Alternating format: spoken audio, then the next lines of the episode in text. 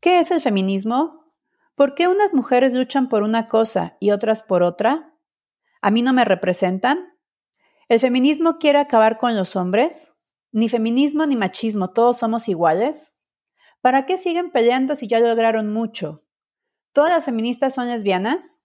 ¿Es una ideología llena de odio? ¿Es siquiera una ideología? Si soy mujer, ¿tengo que ser feminista? El feminismo es uno de los temas más controversiales, amados y odiados en diferentes momentos de la historia de la mujer. Mucho se habla del tema y poco se conoce. Es por eso que el día de hoy tenemos una invitada experta en este tema. Ella es Alejandra Ollosa, mujer activista que ha dedicado la mayor parte de su vida profesional a promover el conocimiento para entender el feminismo y desde ahí ser una promotora de cambio todo con el único objetivo de lograr que todas las mujeres tengamos una mejor calidad de vida. Nosotras creemos fielmente que nunca se deja de aprender, que el aprendizaje es un constructo vivo que crece y se modifica, y es solo desde ahí donde podremos tener una mejor percepción del mundo, donde todas y todos podamos contar con mejores recursos para disfrutar el placer de ser quienes somos. Te invitamos a escuchar este episodio donde la familia, la pasión por vivir y el deseo de aprender se unen en un solo lugar. Yo soy Mari Carmen Aguirre. Y yo soy Alondra Pérez. Gracias por escucharnos.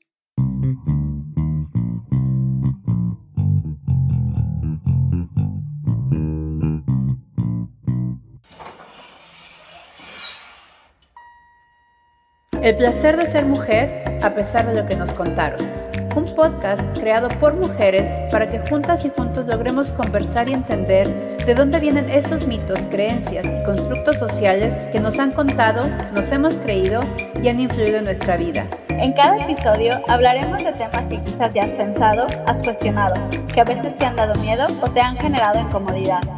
Tendremos conversaciones entre amigas e invitaremos a gente que nos pueda aportar desde ese conocimiento y experiencia.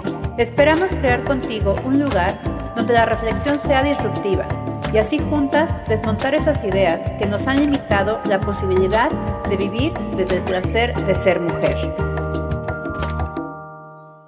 Bienvenidas y bienvenidos a este nuevo episodio. Muchísimas gracias por, por estar con nosotros acompañándonos nuevamente. Hoy va a ser un episodio muy, muy especial por varias razones. La primera, eh, que es la que les quiero contar, Alondra no va a poder acompañarnos. Eh, como, como todos en la vida, de pronto surgen ciertas cosas y el día de hoy que teníamos a esta invitada tan especial, que les voy a contar quién es, eh, ella no pudo acompañarnos. Es probable que a lo mejor se pueda unir en, medio del episodio, pero si no, le mandamos un saludo gigantesco a Londra, siempre eh, apoyándonos entre nosotras. Eh, y bueno, Vamos a empezar con este episodio, que ustedes no están para saberlo ni yo para contarlo, pero yo creo que es uno de los más especiales que voy a tener en, todo, en toda esta temporada de nuestro podcast.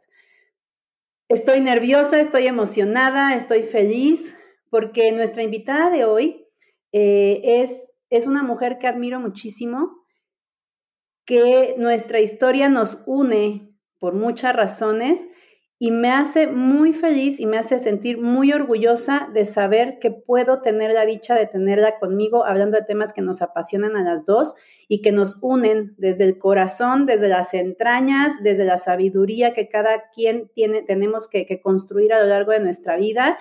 Y me hace sentir muy especial presentar a Alejandra Hoyosa que como pueden ver con el apellido, bueno, no todos saben mis dos apellidos, yo soy Mari Carmen Aguirre Ollosa y ella es Alejandra Ollosa, efectivamente, somos primas, somos primas y, me encanta saber que, que, como dice una canción por ahí, que nuestra, nuestra sangre, nuestro, nuestra sangre nos, nos une, pero nos une más el amor y nos unen más nuestras ideas y sobre todo nuestra expectativa de cómo vemos la vida y qué queremos hacer, que queremos tener presencia en este mundo, no solamente pasar por pasar, sino tener presencia. Les voy a contar un poquito de, su currículum para después adentrarnos al tema de hoy. Ella es una activista por la diversidad corporal, antigordofobia y antigordo odio. Ella es comunicadora, editora y correctora de estilo feminista y que tiene ya 21 años de experiencia eh, pero cómo no, si además es maestra en estudios de la mujer y diplomada en estudios del cuerpo por el cuerpo descifrado. Ha coordinado varios libros, por ejemplo, Miradas Convergentes frente a cuerpos eh, disidentes, que ha sido, eh, este es un trabajo colectivo. Y también eh, em, publicó en este libro un artículo que se llama De gordas, gordura y gordofobia, discriminación, opresión y resistencia. También desde el 2016 es integrante de Cuerpo en Red, eh, que es una red temática de estudios transdisciplinarios del cuerpo y las corporalidades. Fue coordinadora del grupo de trabajo Cuerpos eh, Disidentes entre la exclusión y la resistencia. Ya, van, ya, ya se van dando cuenta para dónde vamos a ir con este episodio, ¿cierto? Además, bueno, es este, ha estrechado lazos con activistas, tiene muchos lazos con diferentes activistas en Latinoamérica, ha sido profesora invitada eh, en, diferentes lados con la temática de diversidad, subversión y disidencia corporal. También estaba en diferentes seminarios, ha participado como ponente en diversos foros sobre estudio de los cuerpos eh, y actualmente es coordinadora general de comunicación estratégica en la Organización de la Sociedad Civil Equidad de Género, Ciudadanía, Trabajo y Familia AC. O sea, la verdad les soy bien honesta, o sea, yo hice como una especie de resumen, me tomé la libertad de hacer un resumen como tratando de decir lo más importante, pero tiene una experiencia brutal en todo esto. Y me gustaría a este Ale que te presentaras, porque yo te he visto en otras entrevistas que te han hecho y me encanta la forma en que te presentas para decir quién eres. Entonces, ¿quién eres, Ale? Hola, querida prima, pues eh, siempre me gusta presentarme por lo que me hace ser única en la vida, ¿no? Todas somos únicas y yo le llamo que es como el enunciamiento, es desde el fondo del ser quién soy, quién, en quién me he convertido en todos estos años. Y bueno, pues soy, eh, soy una mujer gorda, soy feminista, soy activista, eh, me, mi interés en la vida es eh, quitar todas estos, estas eh, opresiones que vivimos las mujeres para que seamos lo más completas, los más felices. Creo que lo que está en el centro de todo mi activismo es la felicidad. Es como ser felices siendo quienes somos, como ser felices además haciendo lo que queremos y que cada cosa que hagamos en la vida signifique en esta felicidad que la construya. Entonces esa soy yo, siempre me gusta gorda, activista, feminista, esa soy yo. Me parece muy bien. Y bueno, ya que se presentó Ale, eh, el día de hoy vamos a hablar precisamente sobre feminismo. El corte de nuestro podcast obviamente está enfocado 100% a la mujer y justo a lo que está describiendo Ale, ¿no? Cómo buscar eh, el placer, retomar este placer de vivir, de vivir siendo quienes somos, como somos, con lo que tenemos y con nuestra propia historia, ¿no? Y no es de decir, ah, ok, esta soy, así soy, pues ya nomás hay que ser feliz. Para ser feliz hay que buscar un camino. Y ese es uno de los objetivos más importantes de nuestro podcast, cómo crear ese camino para lograr la felicidad o para llegar a puntos de felicidad, ¿cierto? Entonces, precisamente por eso queremos hablar sobre feminismo. ¿Qué es el feminismo? ¿Por qué se habla de feminismos? ¿Por qué la gente está tan confundida? Porque hoy en día eh, de hecho, una de las cosas que, hemos conversado con Alondra, pareciera que el feminismo estorba, que el feminismo mucha gente lo ve como sinónimo de agresión, ¿no? O sea, habemos un grupo de mujeres que nos, que nos asumimos, ¿no? O nos identificamos como feministas, pero creo que mucha gente puede ser feminista sin darse cuenta, pero usar el término genera como mucho entre repudio, rechazo, miedo, eh, confusión. Entonces, por eso quisiera que habláramos con una experta, ¿qué es el feminismo en sí? ¿Qué busca el feminismo? ¿Por qué se usa este término? Bueno, el feminismo es un movimiento de cambio social, eso sí tenemos que dejarlo en claro. ¿Y por qué de cambio social? Porque existe un marco, un contexto, que además ya no solo es contexto en, en que lo que estamos viviendo ahorita, es un contexto histórico en el que hay un sistema que se llama patriarcado, que fue construido para y por los hombres, entonces digamos que todos los, derechos, los privilegios, que los derechos no deberían de ser privilegios, pero bueno, actualmente parece que son privilegios, pero que todos, el mundo al estar hecho para los hombres, pues las mujeres quedamos en un segundo plano, nuestras necesidades, nuestras eh, eh, voces han sido calladas, ¿no? Y esto no, siempre les digo, cuando hablamos del patriarcado como este movimiento de hombres, no me estoy refiriendo a los hombres particulares, o sea, no es mi hermano, no es mi tío, sino son este conjunto de hombres, sí, que históricamente construyeron, pues socialmente, los, los estados, los países, la economía. Entonces, como obviamente, o sea, solamente están viendo sus necesidades, es muy difícil, o básicamente no ha ocurrido, que vean nuestras necesidades que son diferenciadas. Las mujeres y los hombres tenemos necesidades diferentes, incluso desde, yo retomaré aquí a Simón de Beauvoir, biológicamente, fisiológicamente, somos diferentes. Entonces tenemos diferentes necesidades. Entonces, históricamente, este, este, lo que yo le llamo, lo que le llamamos las feministas el patriarcado, no es algo que ocurrió de la noche a la mañana, no es que esté el hombre primitivo y luego el patriarcado.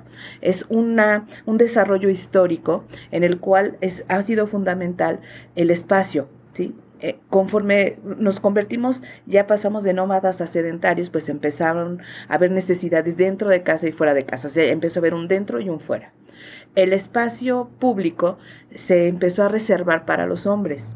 Pero como les digo, esto no pasó cuando estaban ahí los mamuts corriendo, porque hay, hay datos históricos que las mujeres también cazaban mamuts, sino es cuando viene un poquito históricamente que empezamos a hacer la agricultura, eh, empezamos a, esta cuestión del sedentarismo empezó a hacer una división de las tareas, una división del, del trabajo, que al principio es una división social, pero en realidad es una división sexual del trabajo. Entonces, este espacio público se reservó a los hombres, que eran quienes salían a conseguir la comida, los recursos, y así, es, ha sido muy difícil encontrar cuál es el momento, así, el, el, rompimiento en el que las mujeres quedamos en casa, ¿no?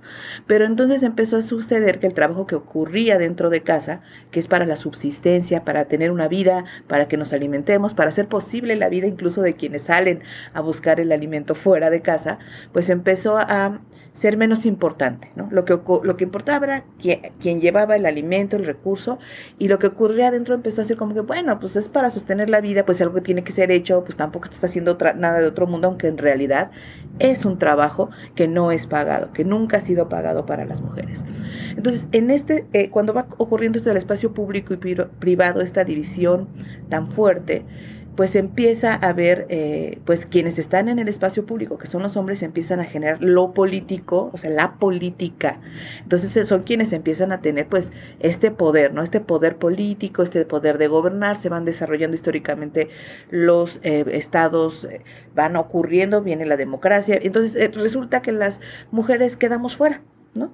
Quedamos fuera y entonces así como de un abrir y cerrar de ojo, pasaron miles de años con esta, em, esta práctica que empieza a ser reproducida de forma incesante, o sea, no reconocer el espacio privado, no escuchar las necesidades de las mujeres, solo centrarse en, en quien estaba fuera, que además eran los hombres. Entonces empieza a construirse todo, o sea, socialmente, culturalmente, políticamente, legislativamente, todo en torno a ese que, que desde los feminismos vemos como el hombre, ¿no? Que es eh, cuando el hombre es como el sujeto político, es lo que la síntesis de, los hombres, digamos, que empezó a hacer que los hombres, actualmente este hombre del patriarcado, pues es un hombre eh, blanco, en el sentido que es eh, más bien occidental, de más de 40 años, que trabaja, que tiene recursos, y ese es el hombre que importa, es en el que está construido el mundo. Entonces, las mujeres, yo quiero decir que el feminismo, aunque tiene como su mayor crecimiento a partir de la mitad del siglo XX, en realidad hay muchas pensadoras anteriores, previas, que hacen muchísimo trabajo para analizar, por ejemplo, eh, eh, Euripe de Gogo en, la época de la Revolución Francesa empieza a decir, ok, sí, queremos la revolución, ¿sí? Pero las mujeres queremos ser parte de esa revolución. O sea, no solamente parte activa para generar la revolución, este cambio, sino queremos tener nuestros derechos, tenemos derechos diferentes, ¿no? Ya tiene un texto que se llama Vindicación de los Derechos, eh, en donde habla justo de eso, que en, este, en esta revolución francesa, en donde está la igualdad, etcétera, pues estos valores no estaban permeando a las mujeres, eran los hombres eh, buscando los derechos humanos para los hombres, ¿no?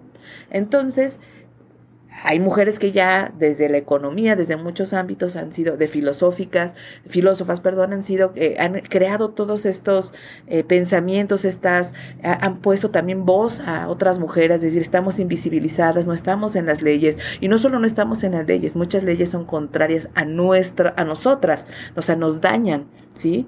Eh, o no solo es que estés invisibilizada, sino que te ponen una, en una situación de opresión, es decir, no solo no importan tus necesidades, sino tienes que cumplir las necesidades del otro sujeto.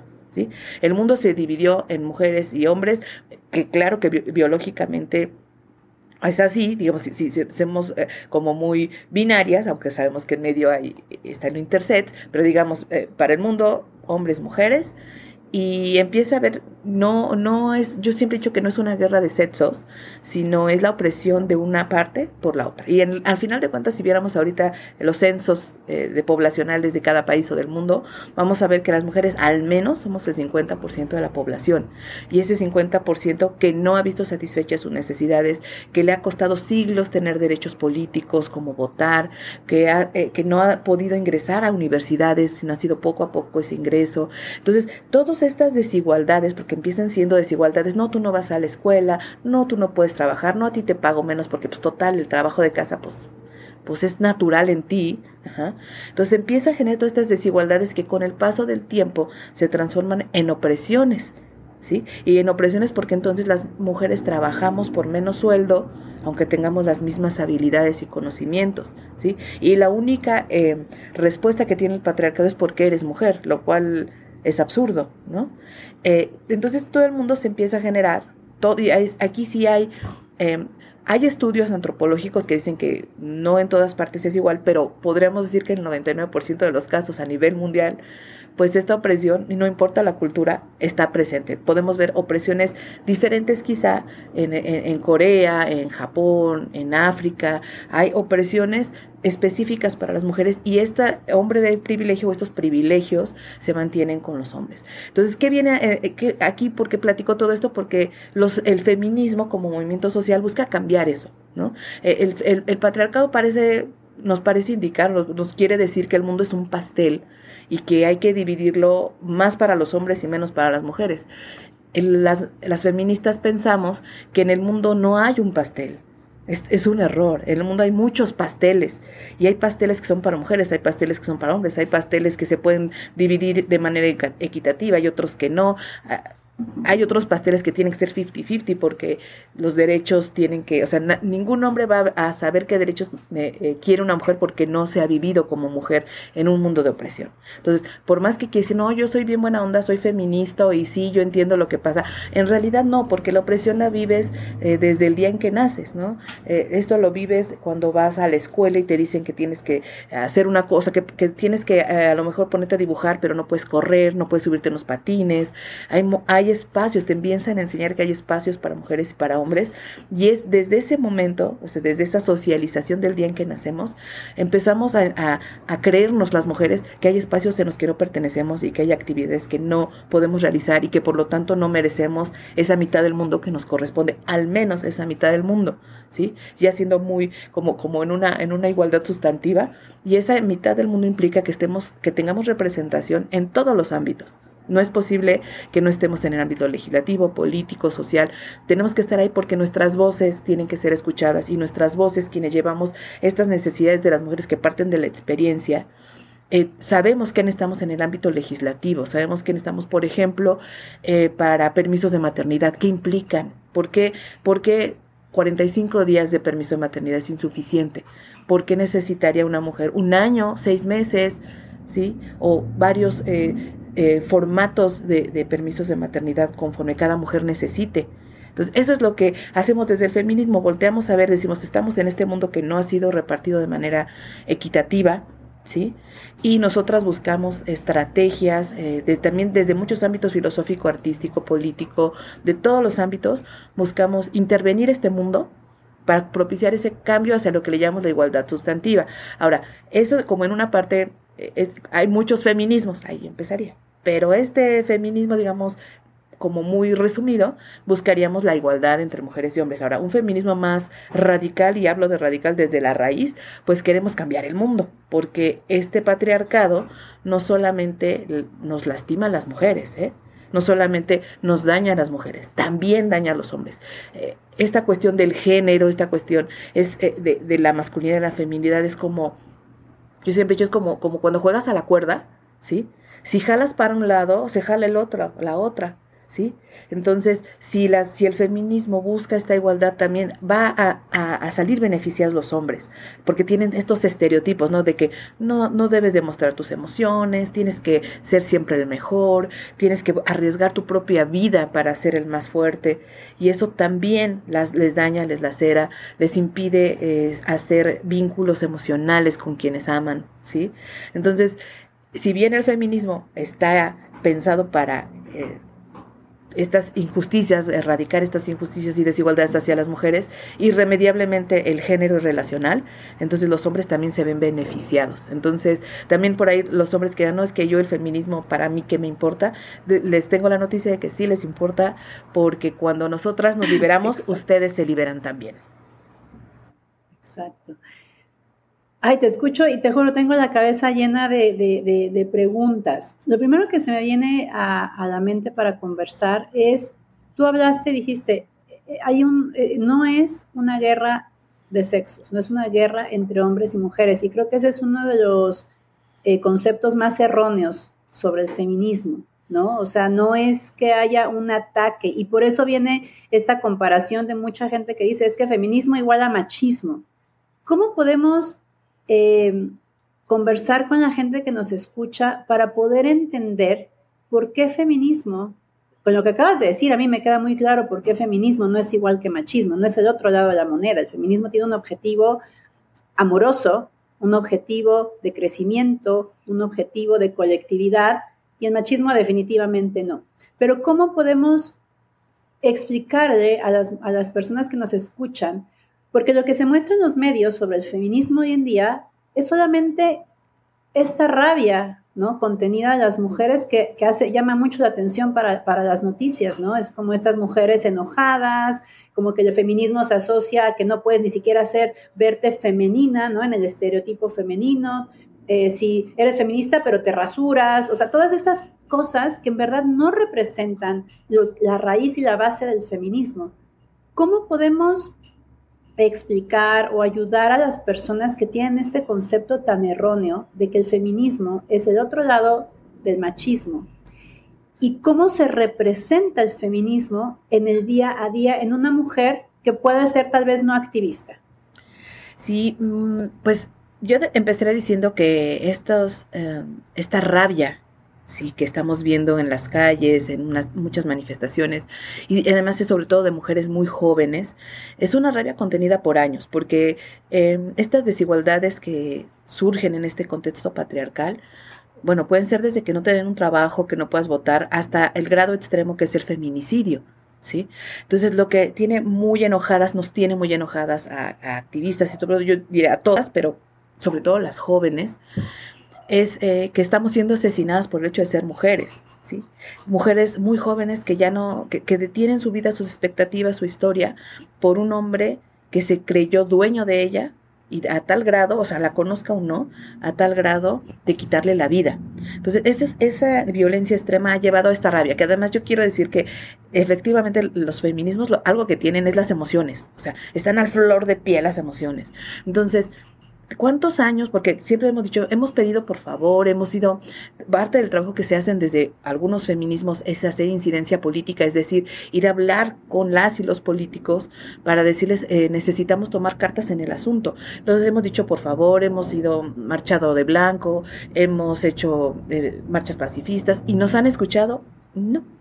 Entonces, tenemos que salir a pelear a las calles por la vida de cada una de nosotras, pero la vida también de las que amamos, la vida de nuestras hijas, de nuestras hermanas, de nuestras sobrinas, porque no queremos seguir siendo asesinadas, que es el grado extremo del machismo, de la misoginia, del patriarcado, ¿no? Se sienten dueños de nuestra vida y por lo tanto necesitan decidir cuándo quitárnoslas, ¿no? Ahora, eh, el feminismo, la diferencia entre feminismo y machismo no es lo mismo. Hay una, digamos, e, en realidad la otra moneda del machismo es la misandria, ¿sí? Entonces, el, la misandria es el odio a los hombres por el hecho de ser hombres. O sea, no me importa qué hombre eres, ¿sí? Yo te voy a odiar. Y el machismo, bueno, más que, más que irse hacia, la, hacia el machismo es la misoginia, que es la, como el sustento del machismo, es el odio a las mujeres por el hecho de ser mujeres. No me importa si eres diferente, si eres, si me caes bien, si me, ni siquiera te conozco, solo te tengo que odiar como persona, como individua, pero también te tengo que odiar como grupo, ¿sí? Entonces, esa es la diferencia. El machismo es como, eh, tiene, se, se, alimenta de la misoginia para justificar este odio, digamos, o para colocarlo. No sin, el machismo no llega al grado de la misoginia, pero sí es como esta defensa hasta irracional de los privilegios que me han sido otorgados por el patriarcado, que ni siquiera sé por qué tengo esos privilegios, ¿eh? O sea, ni siquiera me cuestiono por qué yo tendría que poseer a mi esposa, por qué mis hijos son como un objeto y no personas, por qué yo merezco un trabajo aunque no sepa hacer nada y una mujer no. O sea, no hay un trasfondo lógico pero como no lo hay, entonces se, encarna en lo emocional. Es decir, te odio porque te odio y no me vas a sacar de ahí. Te puedo decir todos los estereotipos de género que me han dicho históricamente, ¿no? Todos los papeles que me han dicho que tienen que jugar las mujeres. Y yo soy superior porque pues me han dicho que soy superior, entonces no me importa si de individuo a individuo, de persona a persona soy superior a ti. Por el hecho de ser hombre ya soy superior. Entonces el machismo sostiene la injusticia. Esa es la diferencia. El machismo sostiene la injusticia y no quiere cambiar el mundo. Porque, ¿Por qué voy a cambiar un mundo que me justifica? pues sí, pues, ¿por qué lo voy a cambiar, no? Y si me han dicho que además, pues estoy bien por hacerlo, pues no tengo la necesidad de cambiar el mundo. El, los feminismos buscamos cambiar el mundo. O sea, cambiar totalmente las relaciones sociales entre individuos, entre colectivos, entre incluso entre países, ¿sí? Porque la división sexual del trabajo va de la mano con la división social del trabajo. Es decir, son injusticias que se van justificando eh, que se van sosteniendo en el tiempo, que se van reproduciendo, pues, eh, y eso es algo que lo que sostiene, digamos, el machismo, la misoginia y el patriarcado, es esta reproducción incesante de que nos dicen que las niñas van de rosa, los niños de azules y no hay de otra, o sea, no, no es que esté mal que las niñas estén de rosa y los niños de azul, sino que tendría que... Es la obligatoriedad de las cosas. Exacto, entonces se sostiene, lo reproducimos en nuestra vida cotidiana cuando estamos eh, criando a una hija, a un hijo, pues lo reproducimos producimos Y yo les diría, no, no hay que, tampoco hay que sentirnos mal por hacerlo, pues es lo que nos enseñaron. Lo que sí podemos hacer, o sea, no podemos dejar de hacer lo que nos dijeron que teníamos que hacer porque estamos como programadas, programados. Está grabado en nuestra mente también. Ahí está. Cuando, cuando buscas la respuesta a algún problema, vas a retomar eso que está grabado en tu cerebro y que quién sabe cómo llegó ahí. O sea, sí sabemos cómo, pues es la socialización del género, le llamamos. Pero son prácticas cotidianas que las reproducimos sin cuestionarnos si es lo mejor para nosotros, para nosotras, para las personitas que estamos criando, o no es lo mejor, o cuestionarnos si no hay otra forma de relacionarnos en el mundo, que sea más amorosa, menos conflictiva, menos confrontativa, ¿sí? Entonces, como lo reproducimos una y otra vez, llegamos a naturalizar el género y a naturalizar las desigualdades, es decir, ya no importan las razones, es porque así me dijeron, ese es el disco que traemos acá. Pero ah, yo, yo ahí lo que diría es, desde los feminismos, y es una invitación que les hago siempre, es que nos preguntemos si esas formas que nos dijeron que son las correctas nos llenan, nos hacen felices, nos alejan de las personas que amamos, nos acercan a las personas que amamos. O sea, Claro que esto es en, el, en, lo individual, pero si lo vas reproduciendo a nivel más amplio, colectivo, en la comunidad, en lo social, puedes construir de otra manera el mundo. Un mundo menos, o sea, el patriarcado, la misoginia, el machismo son confrontativos el feminismo es confrontativo en, el sentido de que queremos cambiar la realidad, pero al interior, el, feminismo, los feminismos, lo que tienen es amor. Queremos cambiar amorosamente este mundo. Queremos tener otras posibilidades de ser. Creo que eso también es súper enriquecedor, porque uno de los retos enormes que tenemos todos los días en el trabajo, desde cómo cambiar una relación interpersonal hasta cómo cambiar una ley, es que tenemos que ser muy creativas e innovadoras porque conocemos solo un marco, nos dijeron que este es el marco de la existencia.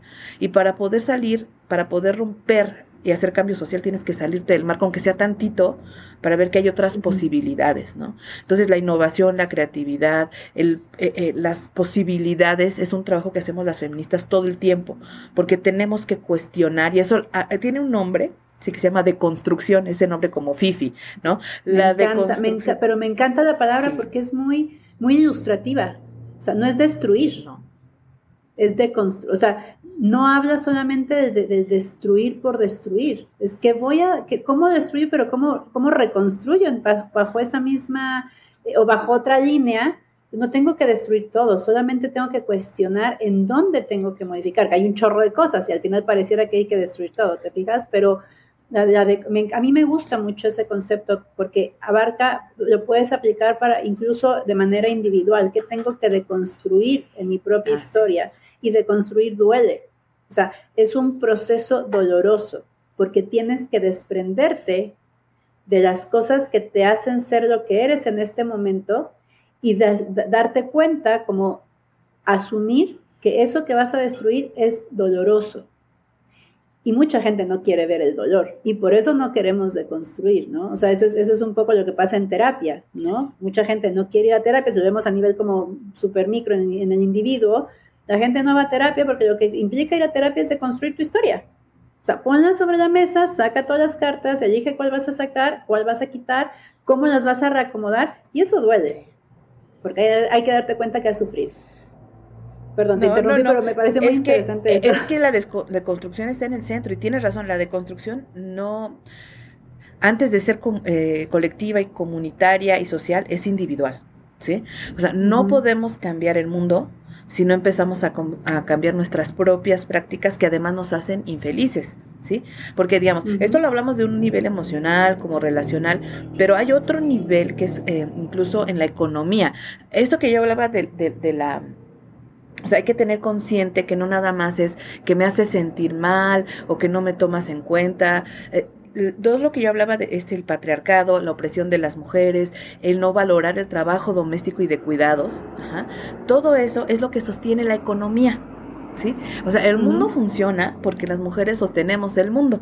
Históricamente lo hemos sostenido a través del cuidado de las personas, a través de la crianza, a través de la maternidad, del maternaje, o sea, a través de todo este trabajo que además se ha naturalizado, terminamos sosteniendo el mundo, ¿sí? Entonces, la gente se va, o sea, hombres y mujeres, porque también eh, quiero decir que hay mujeres que salen a trabajar y no por, por necesidad y no, no realizan trabajo doméstico, pero es posible que puedan eh, realizar ese trabajo, incluso que puedan tener éxito en la vida, eh, lo que cada quien consideremos éxito, ¿sí? que puedan tener un desarrollo profesional, porque hay una mujer, por lo general, el 99.99% de las veces, una mujer que sostiene tu mundo cotidiano, tu mundo práctico, que tú te levantas y sabes que está tu desayuno, que tú sabes que cuando vayas a trabajar alguien va a estar lavando tu ropa, o sea, cosas que son aun cuando haya cierta autonomía de eh, mujeres y hombres, siempre hay una dependencia. Y además creo que eso es importante. El feminismo también ve la dependencia que tenemos las personas. En un mundo en que nos dice que tienes que ser independiente, autónomo y que tú tienes que hacerlo todo desde el individualismo extremo, el feminismo dice no. Todas las personas cuidamos y necesitamos cuidados en diferentes momentos de la vida de diferente magnitud. Entonces, todo esto que aparentemente son emociones, que aparentemente es como mi punto de vista. En realidad lo que al, al, final lo que estamos reproduciendo y sosteniendo es un sistema económico injusto que le ha cerrado a las mujeres la posibilidad de opinar. ¿Por qué queremos que opine? O sea, ¿qué amo quiere que su esclavo opine? Ninguno. Y entonces esto genera esta, eh, quienes se sienten eh, eh, agredidas, quienes sienten que están en peligro sus, sus, privilegios, pues van a decir que el feminismo es malo y que somos como todo lo peor del mundo y que somos súper violentas, porque no quieren perder los privilegios. Entonces, ahí hay un análisis que yo, yo diría que también es muy útil, es una reflexión que podemos hacer. ¿Qué privilegios tenemos que no queremos perder sin juzgarnos? O sea, no se trata de decir, ay, no, este, pero no son privilegios, que yo nací con esto, yo nací en la blanquitud, yo nací con recursos, yo nací eh, con, estos, eh, por ser hombre que tengo el privilegio de, de, que se ha visto y las mujeres no. Hay que cuestionarnos y esa es parte de la deconstrucción. O sea, ¿qué privilegios temo perder? Y qué es lo que estoy haciendo para no perder esos privilegios, ¿sí? Y seguramente lo que estamos haciendo es rechazar, discriminar, acusar falsamente lo que no conozco, ¿sí? Entonces, chequemos eso, eso es bien importante porque eh, además es válido, o sea, a nivel individual es válido ver qué es lo que, o sea, nosotros lo podemos hacer desde un momento, desde las personas de a pie lo puede hacer desde un punto de vista también emocional, para ser mejor persona, pero si vamos elevando esto, tenemos pues estos países que se sienten con el derecho de invadir a otros o que se sienten con el derecho de eh, este, ejercer presión política para que ocurran ciertas cosas, porque al final, al final desgraciadamente, digamos, pensando en un mundo occidental capitalista, etcétera, que el capitalismo va de la mano con, con el el machismo y con el patriarcado, pues en realidad el mundo, estos países poderosos, o sea, lo que pasa entre dos personas se, se, expone también en, los países, ¿no? Entonces, al final de cuentas, eh, hay muchos... Eh, hay muchos ya estudios, análisis de que, por ejemplo, en México, eh, el aporte de las mujeres al, al Producto Interno Bruto, que es, digamos, eh, la riqueza del país, es de cerca de 9 billones de, dólares, ¿no? O sea, eso es lo que cuesta, lo que si le pusiéramos eh, costo a cada acción, a cada cosa que hacemos para mantener la vida, eso es lo que estaríamos aportando. Y eso no se ve porque no se ve como productivo. Eh, eh, incluso hay, decimos que es reproductivo, no, no es reproductivo, es productivo porque es todo esto que se hace, que no se ve, que se, analiza desde la economía feminista, estos aportes que hacemos, no se ven y se silencian, bueno, también con un objetivo. Si, si te dicen que si te han dicho históricamente que tu trabajo no vale, pues tú lo terminas de creer. Entonces llegamos las feministas a decir, espérame tantito, tu trabajo tiene un costo, ¿sí? Tú tienes una aportación, no es que tú estés en tu casa haciendo nada todo lo que haces en el día a día aporta no solamente para hacer posible la vida, sino tiene un, eh, una, una representación económica.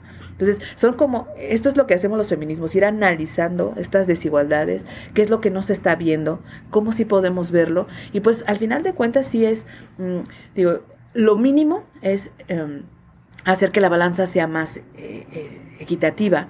Ahora, eso es como lo mínimo. En realidad lo que quisiéramos es cambiar, ¿no? Cambiar que, que incluso los hombres, que, porque hay hombres que quieren estar eh, criando a sus hijas e hijos, ¿sí? Hay hombres que estarían dispuestos a no trabajar para dedicarse a las crianzas y hay mujeres que, que, aunque sean felices siendo madres, quisieran salir y desarrollarse profesionalmente, ¿sí? Entonces, ¿por qué tiene que ser siempre de la otra manera? Esa es donde digo que tenemos que buscar eh, estas respuestas eh, innovadoras, creativas, diferentes, para equilibrar la balanza para ambas partes, ¿no? Y cuando los hombres digan que sí, esto que a mí el feminismo no me interpela, no, por supuesto que no, el feminismo no está para interpelar a los hombres, pero son beneficiarios este, indirectos, ¿no? Entonces, solo por eso a lo mejor detenernos a pensar un poquito, ¿no? Incluso cuando vemos estas mujeres llenas de rabia, antes de decir por qué están destrozando, demos un paso atrás para ver el escenario completo, ¿no?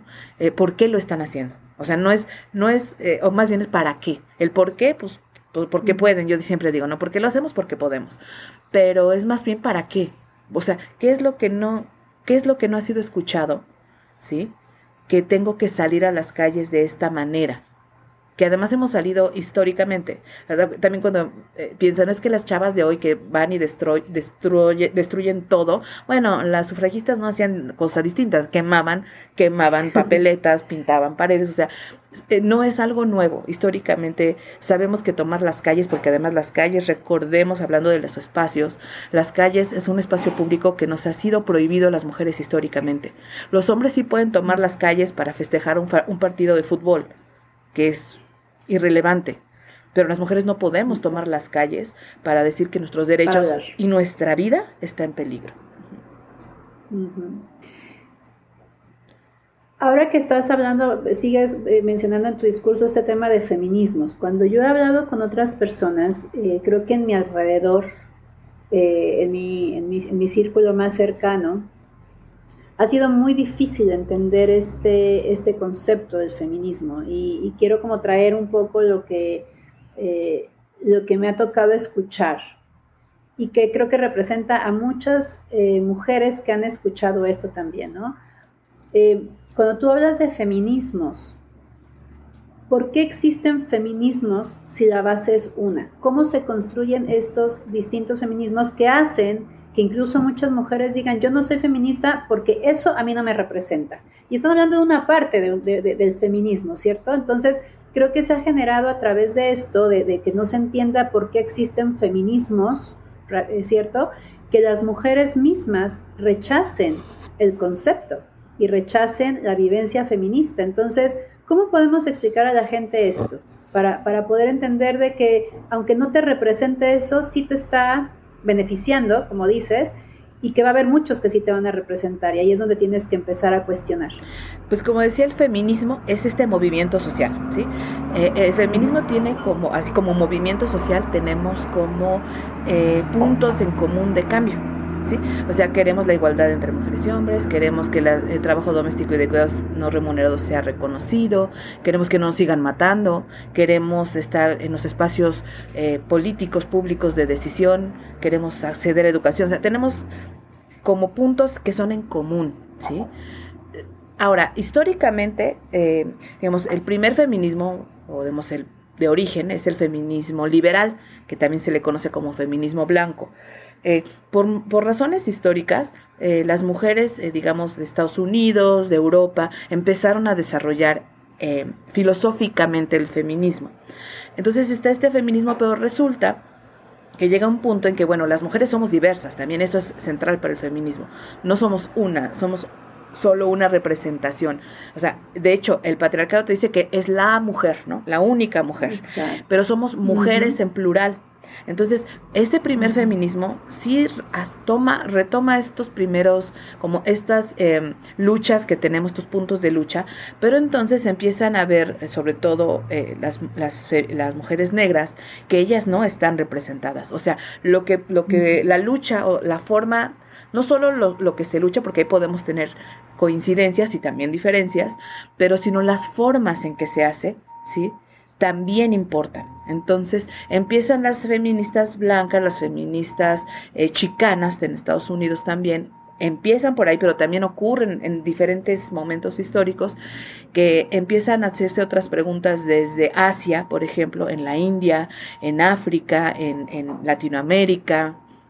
Empezamos a ver que esas ideas o que esa forma de resolver el mundo no desde los feminismos pues no nos satisface o no estamos representadas. Que si bien es cierto que hay que agradecerles a estas como a estas madres históricas, o sea, siempre hay que agradecerles porque pusieron Simón de Beauvoir, o sea, un montón pusieron ahí el dedo en la llaga, pero resultó insuficiente. ¿Sí? Porque no todas las mujeres somos blancas, no todas vivimos en Estados Unidos, no todas somos madres, ¿sí? Ah, nos cruza empezan, eh, nos cruza la edad, Actualmente esto se le llama interseccionalidad, o sea, todo eso que nos constituye, que tiene que ver la raza, la clase, la edad, todo eso nos hace diferentes y obviamente la, o sea, nuestras necesidades, por ejemplo, es diferente que las mujeres blancas digan que no acceden a ciertas áreas de la educación, a que una mujer negra o chicana no accede en absoluto a la educación. ¿Sí? Entonces, son es la misma lucha, pero son diferentes objetivos y diferentes necesidades. Entonces, empezamos a, porque además aquí quiero decir que si algo tienen los, los feminismos, por eso son en plural, eh, porque hay muchos, dependiendo de, ahorita les voy a platicar de algunos, pero empezamos, lo que tiene el, feminismo como movimiento, como también desde la parte filosófica, es la autocrítica. A diferencia del patriarcado que se consienten, ay, sí, estás mal, pero no te preocupes, eres el mejor del mundo, los feminismos todo el tiempo estamos, eh, las feministas todo el tiempo estamos cuestionándonos si es la mejor manera, cuál es el contexto, si estoy dejando a alguien afuera, si es lo que necesitamos todas. Entonces, esta, esta autocrítica nos lleva a generar como otros feminismos, ¿no? De entre los pioneros, pues está el feminismo negro, está el feminismo de las mujeres chicanas, está ahora, le llaman eh, los feminismos de la Yala, que es otra forma de decirle América Latina desde un enunciamiento propio, ¿no? Ah, pero también eh, esto, digamos, en cuanto a la sujeta política, o sea, las mujeres, de, los feminismos. También hay otros feminismos que tienen como, eh, por ejemplo, el feminismo radical, que piensa más en que hay que, lo que es insuficiente la igualdad, ¿sí? Hay que así destruir de raíz el sistema que nos ha lacerado. O sea, no podemos irnos a medias tintas. No hay nada de que vamos a, nada más a cambiar unas leyes y ya con eso lo logramos. Hay que ir al cambio de las relaciones entre mujeres y hombres. Hay que cuestionarnos a la mujer, hay que cuestionarnos al hombre. Entonces es mucho más profundo. Y obviamente, por ejemplo, en el feminismo radical, una, uno de los ejemplos de lo que estarían luchando es, por ejemplo, em, que eh, las mujeres no deberían dedicarse a la prostitución, ¿sí? porque más allá de que sea eh, la libertad de, dedicarte a lo que tú quieras, están ahí porque hay un contexto económico que las llevó a estar ahí. ¿Sí? Ya que estén ahí y ya necesiten derechos es otra cosa, ¿sí? Entonces ahí es como una diferencia. Hay otros feminismos que dicen, no, eh, las, las eh, prostitución, las, la prostitución debería de estar regulada, porque ya que están ahí deben de tener derechos. Aparentemente están en, conflicto, en, confrontación, pero si lo vemos se complementan. ¿Sí? O sea, uno es crítico con el otro. O sea, claro, las mujeres que están ahí deberían de tener derechos, pero no deberían de estar, o sea, de entrada ni siquiera deberían de estar en esa posición. ¿Sí? No, ni siquiera tendría que estar su vida en riesgo, ni tendrían que estar peleando derechos laborales, porque fueron llevadas ahí por un sistema económico que las orilló a partir de la pobreza a de tomar esa decisión. O sea, no fue una decisión de, ay, ¿qué quieres ser prostituta o abogada? Sino te llevan ahí, ¿no? Entonces, ese es uno de los y ahí Quería, disculpa que te, que te interrumpa en este tema, porque creo que este tema es, es, es muy bueno para ejemplificar precisamente esas eh, libertades falsas que, nos, que se nos presentan, ¿no? Eh, por ejemplo, yo también he, tenido como encuentros sobre este tema de, de la prostitución y, mucha gente dice, bueno, pero eso, no, lo que buscan es libertad, si esa mujer se quiere prostituir, que se prostituya, pero desde dónde está ejerciendo su libertad, desde qué falta y desde cuántas carencias emocionales, económicas, eh, de, visión a futuro, ¿no? Toman esta decisión. O sea, es una, es una, es una libertad coartada. Creo que, es lo que está pasando mucho con las mujeres y que, y que también, como dices, repercute a los hombres. O sea, yo sí veo la repercusión como, como de coletazo hacia los hombres. Nuestras libertades están muy marcadas eh, como que se me figura una libertad tipo el, Truman Show, esta película, ¿te acuerdas? Es como dentro de esto te puedes mover, pero en verdad yo te marqué dónde te tienes que mover y te marqué qué tipo de terreno vas a tener. Ahora siéntete libre. Y es lo que siento que pasa mucho con el tema eh, de, las mujeres en la sociedad actual. Porque lo que he escuchado mucho también es que la gente dice, pero a ver, las mujeres ya pueden hacer lo que quieran, o sea, ya hay presidentas, ya hay eh, CEOs o, presidentas también de empresas. La mujer hace lo que quiere. Ahora, si no quieren tener hijos, pues no tienen hijos. Y si se quieren casar y después divorciar, pues sí. Y si quieren hacer su OnlyFans y empelotarse enfrente del mundo, lo pueden hacer. Y si quieren vestirse.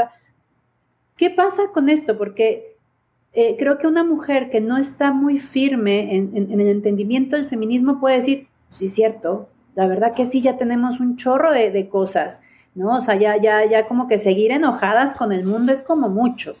Entonces, ¿cómo podemos entender el feminismo que tú nos planteas? Que es, que es muy claro de dónde viene, que es muy claro porque hay movimientos a través de los años que han ido modificando el tipo de lucha, que han ido modificando la lucha misma por las necesidades del contexto que se está viviendo, pero cómo logramos enfrentar estas críticas, porque yo, creo que son críticas al feminismo, ¿cierto? Y creo que son críticas al feminismo por falta de entendimiento de lo que verdaderamente es el feminismo. Entonces, ¿cómo, sobre todo a mí me preocupan las mujeres que consideran también que el feminismo no las representa? Este, esto, todos estos conceptos que hablamos, porque dicen, oye, yo estoy bien, a mí tampoco que me quiten que me paguen la cuenta. Y fíjate que son cosas como bien sencillas, pero que volvemos a lo mismo, suman, suman, suman, suman, suman, y volvemos a tener esta división, y se sigue dividiendo el mundo, y se siguen dividiendo los, los, géneros, etc. ¿Cómo, ¿Cómo se podría vivir el feminismo, cierto? Desde, desde esta concepción. Porque, perdón que, que quiero hacer todo como para que tú hagas tus ideas.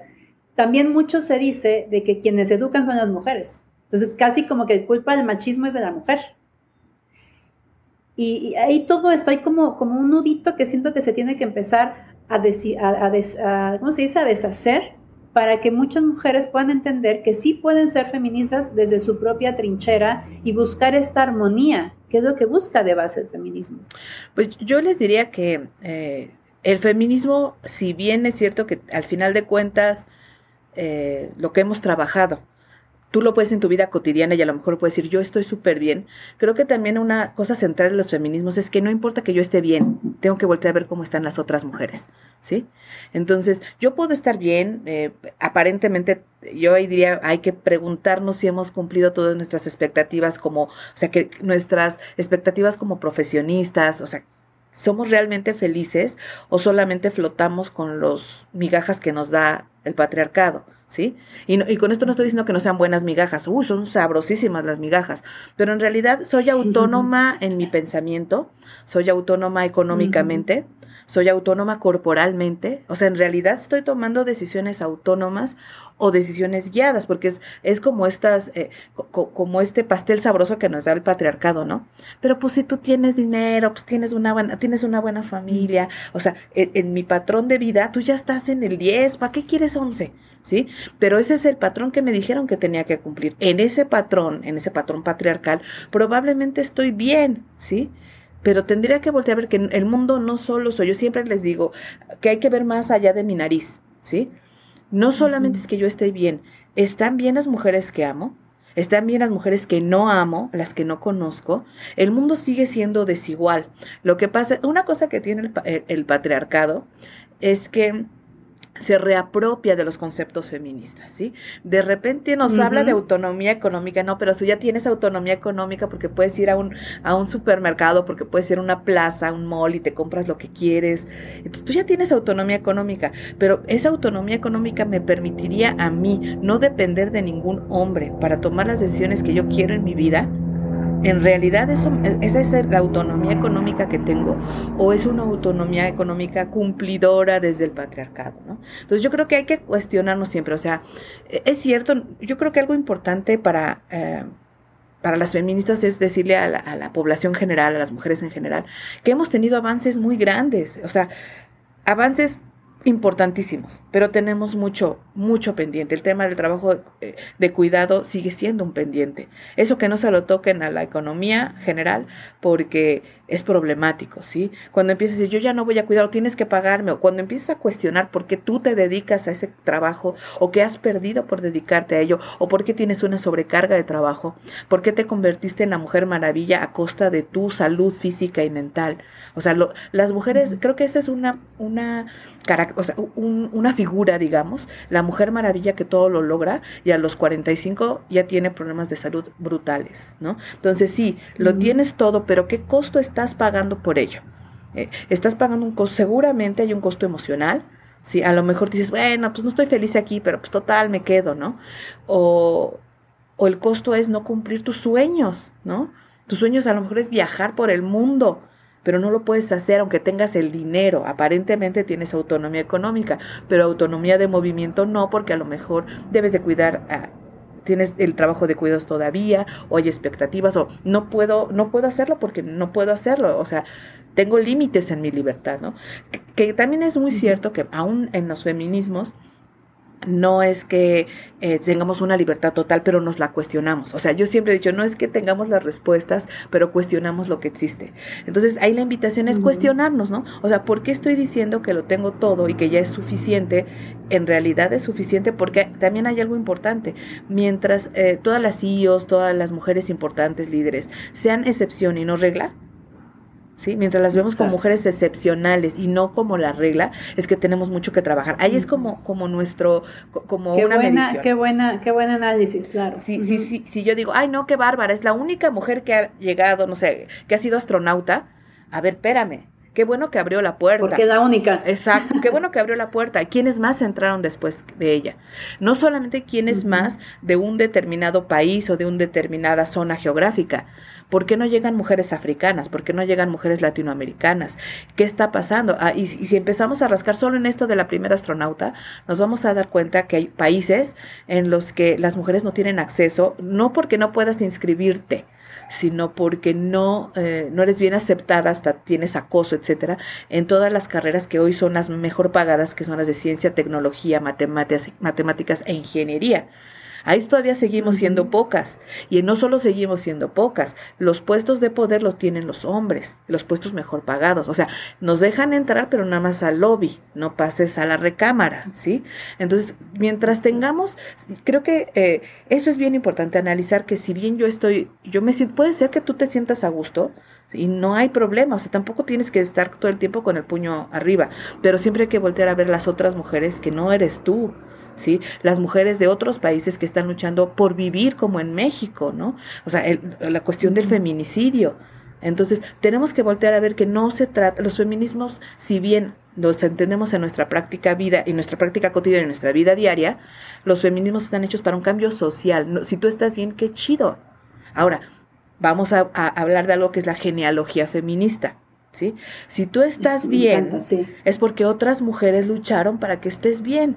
No es algo que se te dio desde el patriarcado, no es que el, sistema patriarcal o, te haya dicho, no, sí, tú eres tan maravillosa que toma todos tus privilegios.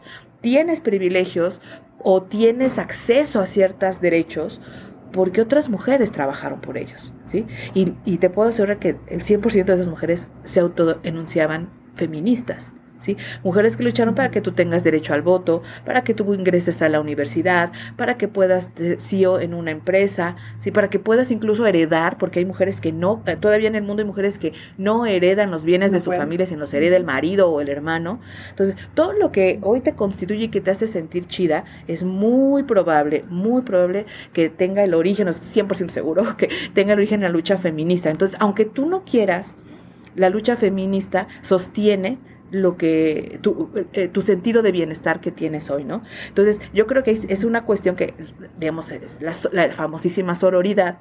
En sororidad, si yo tengo todo eso que me hace sentir bien, yo anhelaría que todas las mujeres del mundo, independientemente de donde vivan, lo tengan. Y mientras eso no ocurra, tenemos una lucha que tenemos que mantener y que tenemos que seguir y que tenemos que seguir trabajando. E incluso yo les digo a veces, mmm, a una de las mujeres que no están convencidas del feminismo, que rechazan el feminismo, pues les tengo una noticia. Nosotras las feministas vamos a seguir trabajando por ellas, nos quieran o no nos quieran, lo noten o no lo noten, porque no hacemos una división entre las que sí me quieren y las que no. Cuando luchamos por, eh, porque no existe el feminicidio, luchamos por nuestras madres, nuestras hermanas, nuestras hijas, nuestras sobrinas, pero también por las tuyas, también por tu vida, para que no llegue un hombre y te la arrebate solo porque se siente dueño de ti. Exacto. Al final de cuentas, eh, por lo que estoy como tratando de, recapitular en toda esta conversación, el feminismo va de la mano y no existe si no hay cuestionamiento de los propios privilegios, de dónde estoy parada, de mis necesidades, o sea, pues un cuestionamiento muy interno sobre cuáles son mis necesidades, viéndolo desde lo individual, transportarlo todo esto hasta las emociones, o sea, llevarlo a las entrañas, sacarlo de lo racional, porque si nos quedamos en lo racional, no nos vamos a dar cuenta que estamos criadas y construidas en el patriarcado. Entonces, si lo dejamos en el racional, vamos a encontrar muchísimas formas para justificar al patriarcado. Y además, el feminismo no existe sin colectividad. O sea, tú no puedes pensar en un cambio, incluso desde tu propia vida, si no piensas en las otras mujeres y en los otros tipos de historias, independientemente cuáles son las necesidades, los privilegios y la forma en que se, que se formó esa otra mujer. O sea, el feminismo existe desde el cuestionamiento, saliendo de la racionalidad y por eso muchas veces pareciera que es descontrolado, porque efectivamente hay que salir de la racionalidad.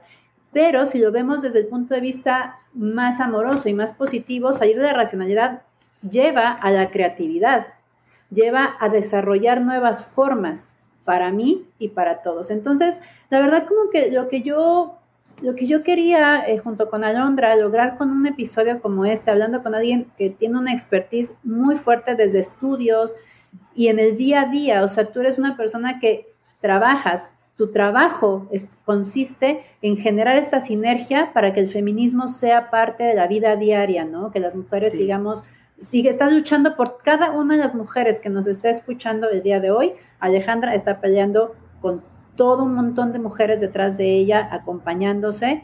Eh, mi objetivo también al hacer este podcast es poder acompañar a todas las mujeres y poder empezar a hacer estos cuestionamientos que, insisto, ya lo hemos mencionado mucho en el podcast, los cuestionamientos duelen, son incómodos, hay que tener conversaciones incómodas, te vas a tener que enfrentar con la gente a tu alrededor que te va a querer detener, porque si uno cambia, si tú estás en tu sistema y tú cambias, obligatoriamente va a tener que cambiar tu sistema. Y eso no le acomoda a toda la gente.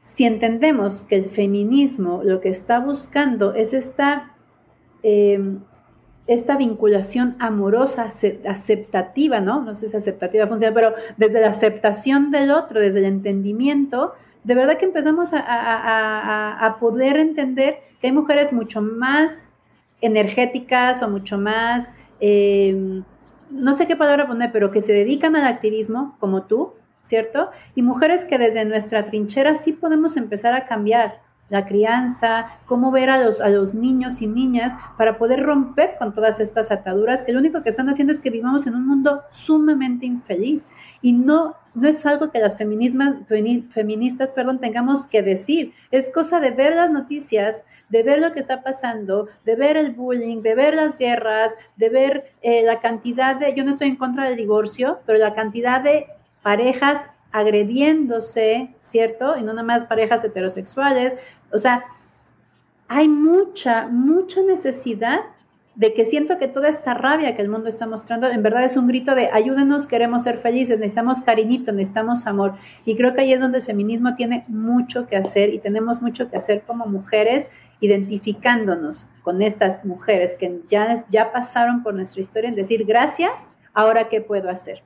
Para cerrar, Ale, me gustaría, bueno, no para cerrar, porque todo este tema se va a alargar tantitito más, eh, hablar un poco de los micromachismos, ¿ya?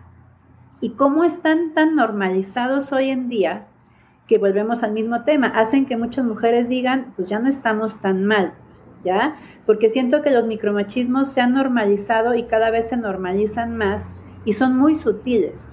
Pero es como ese, como ese niño que te está, o niña que te está molestando, ta, ta, ta, te toca el hombro, te toca el hombro, te toca el hombro, y a lo mejor no te está pegando, pero te tienes a la madre. Y lo único que quieres es que pare. Entonces, ¿cómo, cómo estos micromachismos juegan un papel de ceguera para que las personas se den cuenta que el feminismo es necesario. Sí, ¿se entiende sí, Fíjate que hay una justamente en esta cuestión crítica de los feminismos, estamos eh, cuestionando si son micro Ajá, porque cuando le pones el micro como que pareciera que ah, son insignificantes, ¿no? Pero estos machismos cotidianos, pero vemos como esta cuestión de los machismos cotidianos, en los que, bueno, de entrada están basados en estos estereotipos en los que dicen que lo, lo que nos han dicho que tenemos que hacer y ser las mujeres. O sea, las mujeres tenemos que ser pacientes, tiernas, amables, no quejarnos, no estorbar, es lo que nos han dicho.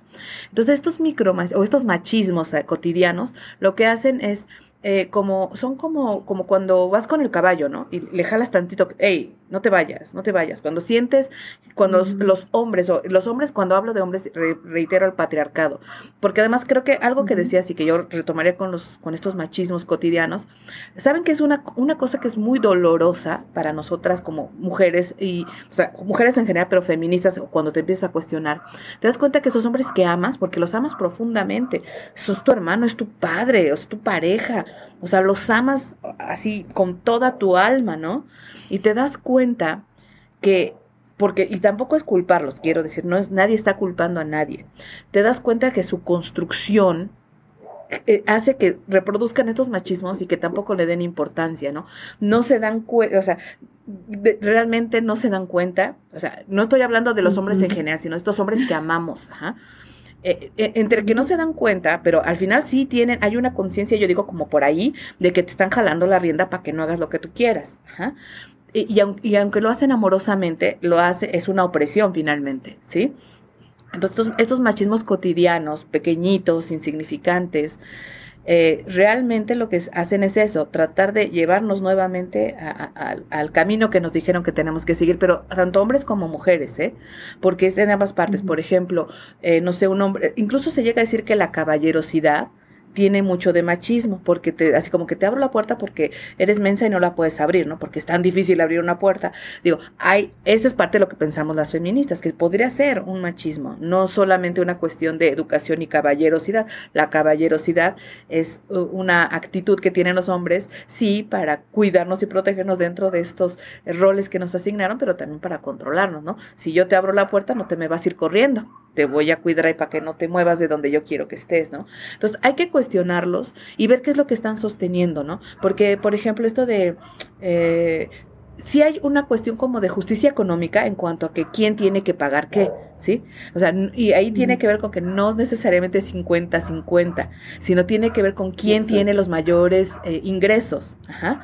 O sea, eh, los mayores ingresos, no, y no estoy hablando de la mayor aportación a la familia, si se dan cuenta, son los mayores ingresos. Si por X razón, o sea, a lo mejor las dos personas trabajamos, pero pues, por ejemplo, yo les puedo platicar de mi caso. Si yo gano más que mi pareja, pues yo no tengo problema en invitarlo a comer, ¿sí?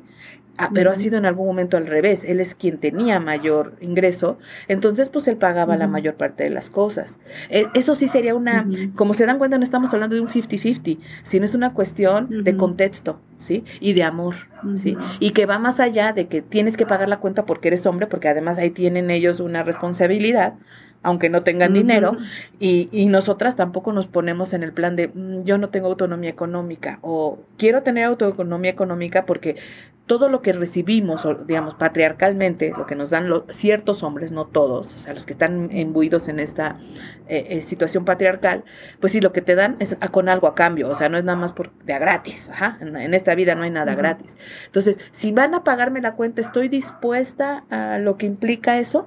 ¿O mi autonomía económica me permite pagar mi cuenta y hasta yo te disparo un trago?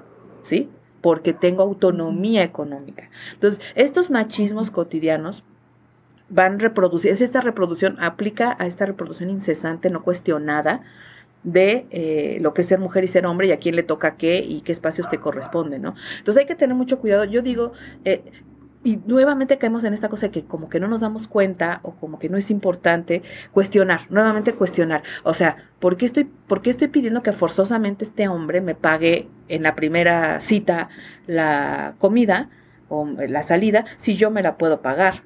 Es más, yo lo puedo invitar porque pues, me cayó bien el cuate y pues, puedo, ¿no? Entonces, e, estos cambios, estas hacer algo diferente, ¿sí? También nos pueden colocar a nosotras y también a los hombres emocionalmente en otro lugar, ¿sí? ¿Por qué me interesas tú? Porque yo no estoy diciendo que no necesitemos protección, lo que yo digo es que ambas partes necesitan protección, ¿sí? O sea, los hombres necesitan una protección emocional específica y nosotros necesitamos otra. Y no tiene que ver, es, no solo tiene que ver con lo que tenemos en la mente de los roles de género, sino con nuestra personalidad. ¿sí? Eh, yo soy mucho más protectora que mi pareja, por ejemplo, pero hay ocasiones en las que yo necesito una protección así como casi de abrazo de oso, porque lo necesito, ¿sí? Pero eso no, no significa que no sea yo más, o sea, no, no cambia mi personalidad, no cambia quién soy por aceptar que de vez en cuando las cosas eh, se cambien de, de, de, lugar, ¿no? Es, es, dar lo que necesitamos, más bien es dar lo que necesita la otra persona y recibir lo que necesitamos más allá de los estereotipos de género. Y lo que hacen los, estos machismos cotidianos es reproducir estos, y además como que es como, como, como de bajo impacto, ¿sí? Entonces, no lo vas sintiendo, pero en el fondo vas reproduciendo. Y, y cuando decimos así, y, y, parte de estos machismos es cuando nosotras aceptamos, o sea, los hombres aceptan que ese es su lugar y no lo cuestionan, nosotras aceptamos que es nuestro lugar y no lo cuestionamos. Y, pero también eso nos limita a una felicidad patriarcal, yo diría, o sea, nos han dicho que solamente se puede ser feliz de esta manera, y cuando dejas de hacer estos machismos y ves las necesidades, este, y, y además es importantísimo, cuando tú dejas de, de producir estos machismos y tienes a hijas, sobrinas, eh, mujeres pequeñitas que van viendo cómo lo haces, vas generando en ellas otras cosas, ¿no? Otros cuestionamientos, vas avanzando este pasito chiquito para que ellas empiecen a cuestionar estos micro, estos machismos cotidianos y ya digan, es que yo no quiero eso. O sea, eh, es que son tan sutiles que a veces ni siquiera puedes confrontarlos, ¿sí? Pero sí, yo creo que siempre puedes, sin que sea confrontativo, cuestionarlo y decirle a la otra persona, mm, esto no me gusta, o sea, yo sé que me quieres proteger, pero ¿qué crees? Que me, me estás ahogando, ¿sí? O mm, yo sé que quieres darme todo, pero ¿qué crees? Yo necesito proveerme a mí misma. Y no y cuando yo digo proveerme, no solamente es económicamente, porque a veces, pues nada más con que una tenga, o sea, para tus gustos propios, que no sea un dinero que sea de alguien más, no solamente es, sino la, eh, una provisión emocional. ¿Sí? O sea, tú, tú, yo sé que me amas, pero tú no me vas a dar la seguridad que yo necesito para ser realmente segura de mí misma. Eso es algo que yo necesito construir para mí. Claro que tú me aportas un montón el acompañamiento, me recargo, pero tú no eres mi autonomía, tú no eres mi sostén. Yo soy para mí misma, tengo que construirme desde ahí. Y no significa que no haya amor, no significa, sino significa que rompamos todos estos eh, estos machismos cotidianos que además están sustentados en lo emocional. yo les aseguro que cada machismo, si lo revisan, pónganle una emoción, ¿sí? O sea, ¿por qué te abro la puerta? Porque te cuido, porque, ah, y, por qué me tienes que cuidar? O sea, cuestionarnos eh, un poquito eso. Y, tienes razón, es sumamente incómodo, eh, sumamente doloroso, porque bueno, pues nadie quisiera renunciar a sus privilegios, aunque estos privilegios tengan costos altos, ¿no? A veces lo que no queremos ver es esos costos porque no es lindo. Pero pensemos que también en este cambio individual vamos haciendo este cambio colectivo, ¿sí? Eh, niñas más fuertes, niñas con otros cuestionamientos, eh, que estos pasos que vamos dando que parecen aparentemente pequeñitos, por eso las genealogías feministas son maravillosas, porque lo que para nuestras abuelas fue un pequeño paso, ¿sí? Para nosotras es un paso menos que dimos, entonces tenemos que avanzar en otra dimensión para otras cosas, ¿no? Entonces, por eso sí, trabajar estos, o sea, hacerlos conscientes, primero, o sea, aceptar que existen, revisar cómo nos estamos relacionando porque eh, quiero decir algo, los, no solamente los hombres tienen estas prácticas machistas, las mujeres también. Sí, sí, es justo lo que hablábamos. Claro. Y, y, lo que decías hace rato, ¿por qué las mujeres, o sea, nos dicen las mujeres son las que queríamos, a ver, momento, aquí todo está muy mal. No, las mujeres no somos las únicas, los hombres, incluso en ausencia, incluso con la ausencia, están criando. ¿Sí? O sea, están dando un ejemplo. Y en su presencia, depende cómo sea esa presencia, no, o sea, no necesitan eh, como sentarse a platicar con una hija o un hijo, sino los ejemplos cotidianos, o sea, lo que hacen, las acciones cotidianas ejemplifican y van poniendo en la mente de las hijas e hijos cómo quiero ser o cómo es un hombre. Ajá, cómo es una mujer. Y claro, ¿cómo no vamos a, a tener las mujeres? O sea, o sea, si me dicen que todas las mujeres deberían de tener, uno, no todas las mujeres deberían de ser feministas, esa es una elección política, es una elección de vida, pero sí todas las mujeres deberíamos de tener eh, como esta conciencia de que hacemos cosas todos los días para cambiar el mundo. Puedo no llamarme feminista, pero si algo no me gusta o decido divorciarme porque no estoy a gusto ahí, no tengo que ser feminista. Sin embargo, el divorcio existe porque las feministas estuvieron ahí yo tengo una anécdota que cuando entré, yo, yo me enuncié feminista hasta los 36 años. Ajá. hasta cuando entré a la maestría, me preguntaron que qué a qué feminismo me adscribía. Yo toda ignorante en ese momento, pues yo dije que el feminismo artesanal, ¿no? Entonces, y, dije, ¿cuál es ese feminismo artesanal? Bueno, nuestras historias de vida, mi historia de vida, eh, cuando la reviso, yo desde chiquita sabía que el mundo funcionaba mal. Yo no sabía por qué, pero el mundo funciona mal y no me gusta y no estoy a gusto y un mundo feo, espantoso y veo cosas que no me gustan y vivencias de violencia. Entonces, sabes que el mundo está mal.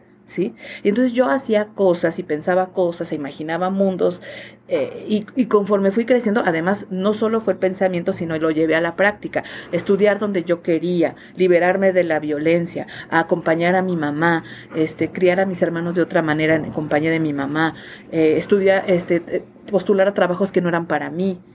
Entonces yo hacía muchas cosas. Entonces yo le llamo feminismo artesanal, es decir, yo hacía cosas incluso por sobrevivencia. Pero eso, cuando volteo a los 36 años a ver mi historia de vida, pues me doy cuenta que soy feminista casi, casi desde el día cero, ¿sí? Porque el contexto familiar, el contexto social, pues me llevó a sobrevivir, a buscar técnicas, estrategias de sobrevivencia, que cuando volteo resulta que eso es lo que hace el feminismo, cuestionar, pelear, resistir, eso es lo que hace. Entonces yo me di cuenta a los 36 que tenía muchos años siendo feminista con mis acciones, pero yo no me nombraba feminista, ¿sí? Ahora yo me nombro feminista cuando yo conozco más de esto, ¿sí? Cuando me, eh, tengo una inmersión total, no solamente en la teoría, sino algo sustancial en el feminismo, es retomar tus experiencias, nombrarlas. O sea, si algo fue violencia, llámale violencia. ¿Sí? Ponerle nombre a, a, lo que viviste y luego de ahí hacer una reflexión primero individual y luego saber que como yo hay millones de mujeres que vivieron prácticas similares y que yo no quiero que otras mujeres vivan estas mismas prácticas. Ya después me enteré que eso se llama feminismo, ¿sí? Pero digamos que 35 años de mi vida o 36 años viví prácticas también de buscar autonomía económica, autonomía de muchos sentidos, y yo no sabía que era feminista. Y quizás si me hubieran dicho que era feminista, yo hubiera dicho que no pero además no, es necesario nombrarte, ¿sí? O sea, cuando te nombras es porque estás totalmente convencida que quieres el cambio social para ti, las mujeres del futuro y las que vengan 10 generaciones, ajá. O sea, es, es, es, no es fácil enunciarte feminista de, o sea, en sí mismo. No es fácil enunciarte feminista en un mundo patriarcal. Y agregaría, no es fácil enunciarte feminista en un mundo patriarcal misógino que odia a las feministas. Ajá. Entonces, es, es, un compromiso político. Pero si no estás lista, no tienes que hacerlo. Solo tienes que reconocer en ti como esta genealogía de mujeres, no de feministas, esta genealogía de mujeres que trabajaron mucho para que tú tengas todo lo que hoy tienes y para que hoy puedas pensar que tenemos un avance tan grande que no, no es necesario avanzar más. Aunque tenemos nuevos retos, la guerra en sí misma es un reto, el cambio climático con una visión feminista es un reto, la pobreza que se mantiene en todo el mundo es un reto y todo tiene una perspectiva de género mínimo, es decir, cómo lo viven diferentes mujeres y hombres, y una visión feminista que es la búsqueda del cambio para que no sean solo las mujeres las que sean pobres. Exacto.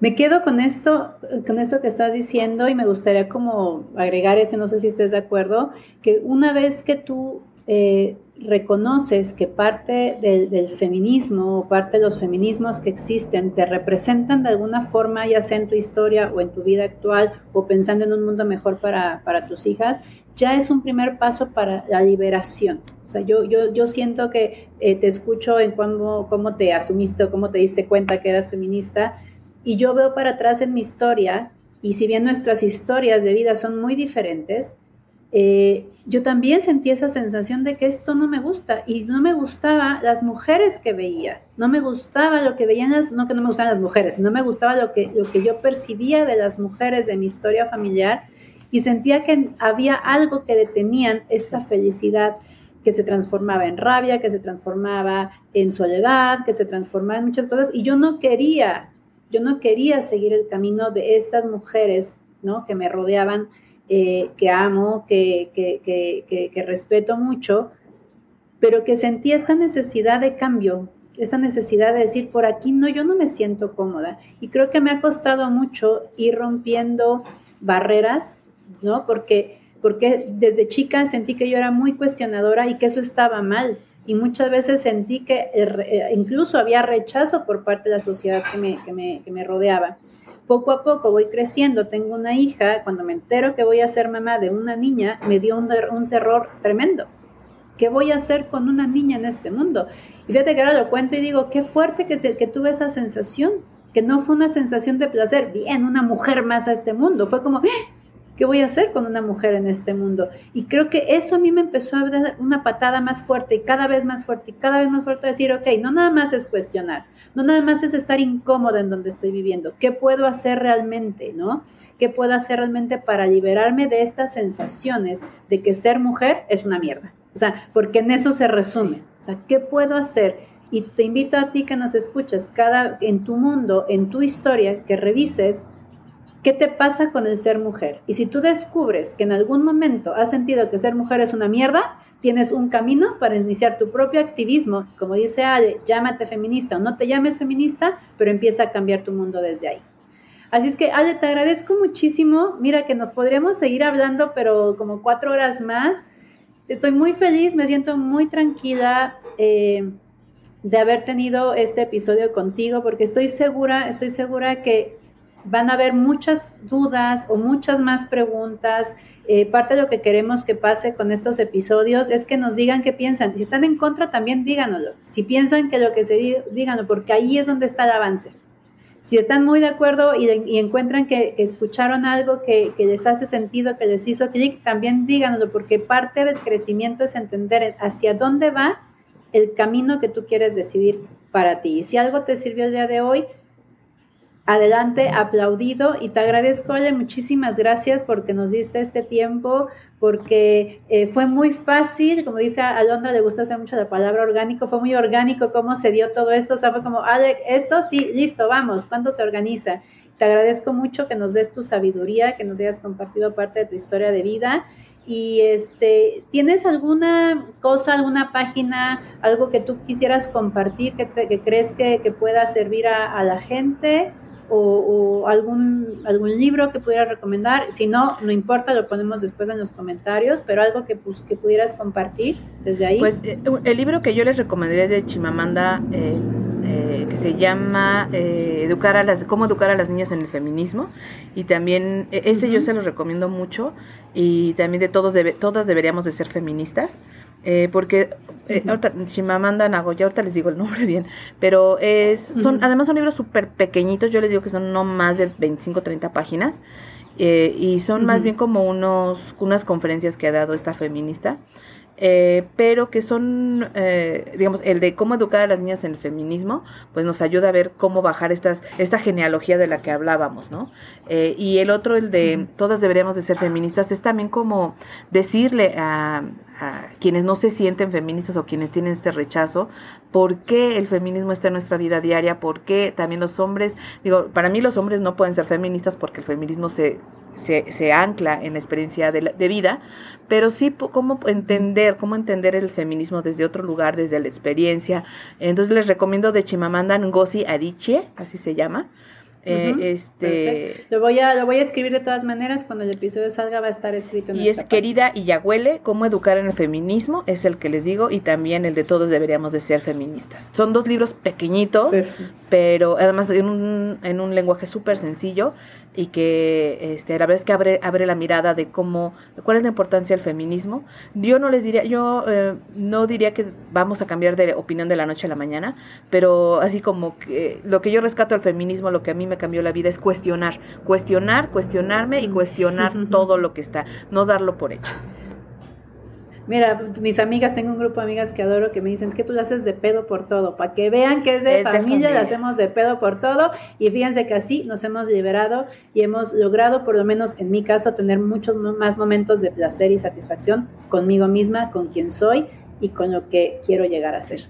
Así es, Calle, te, te agradezco mucho, muchísimas gracias, gracias por habernos escuchado, buenas tardes, buenas noches y acuérdense siempre de vivir desde el placer de ser mujer. Muchas gracias. Bye, Ale. Gracias. Bye. Mucho gusto. Bye.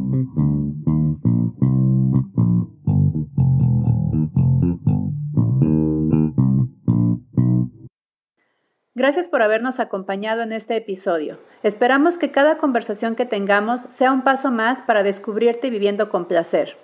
Si te gustó, podrías compartirlo con tus amigas, amigos y familia. Suscríbete, así podremos juntas expandir las reflexiones que ayudarán a otras personas y lograremos construir una comunidad de crecimiento continuo. Ahora te toca a ti entender cómo has construido tu vida a partir de lo que te contaron y te creíste. Un abrazo grande y te esperamos en el siguiente episodio.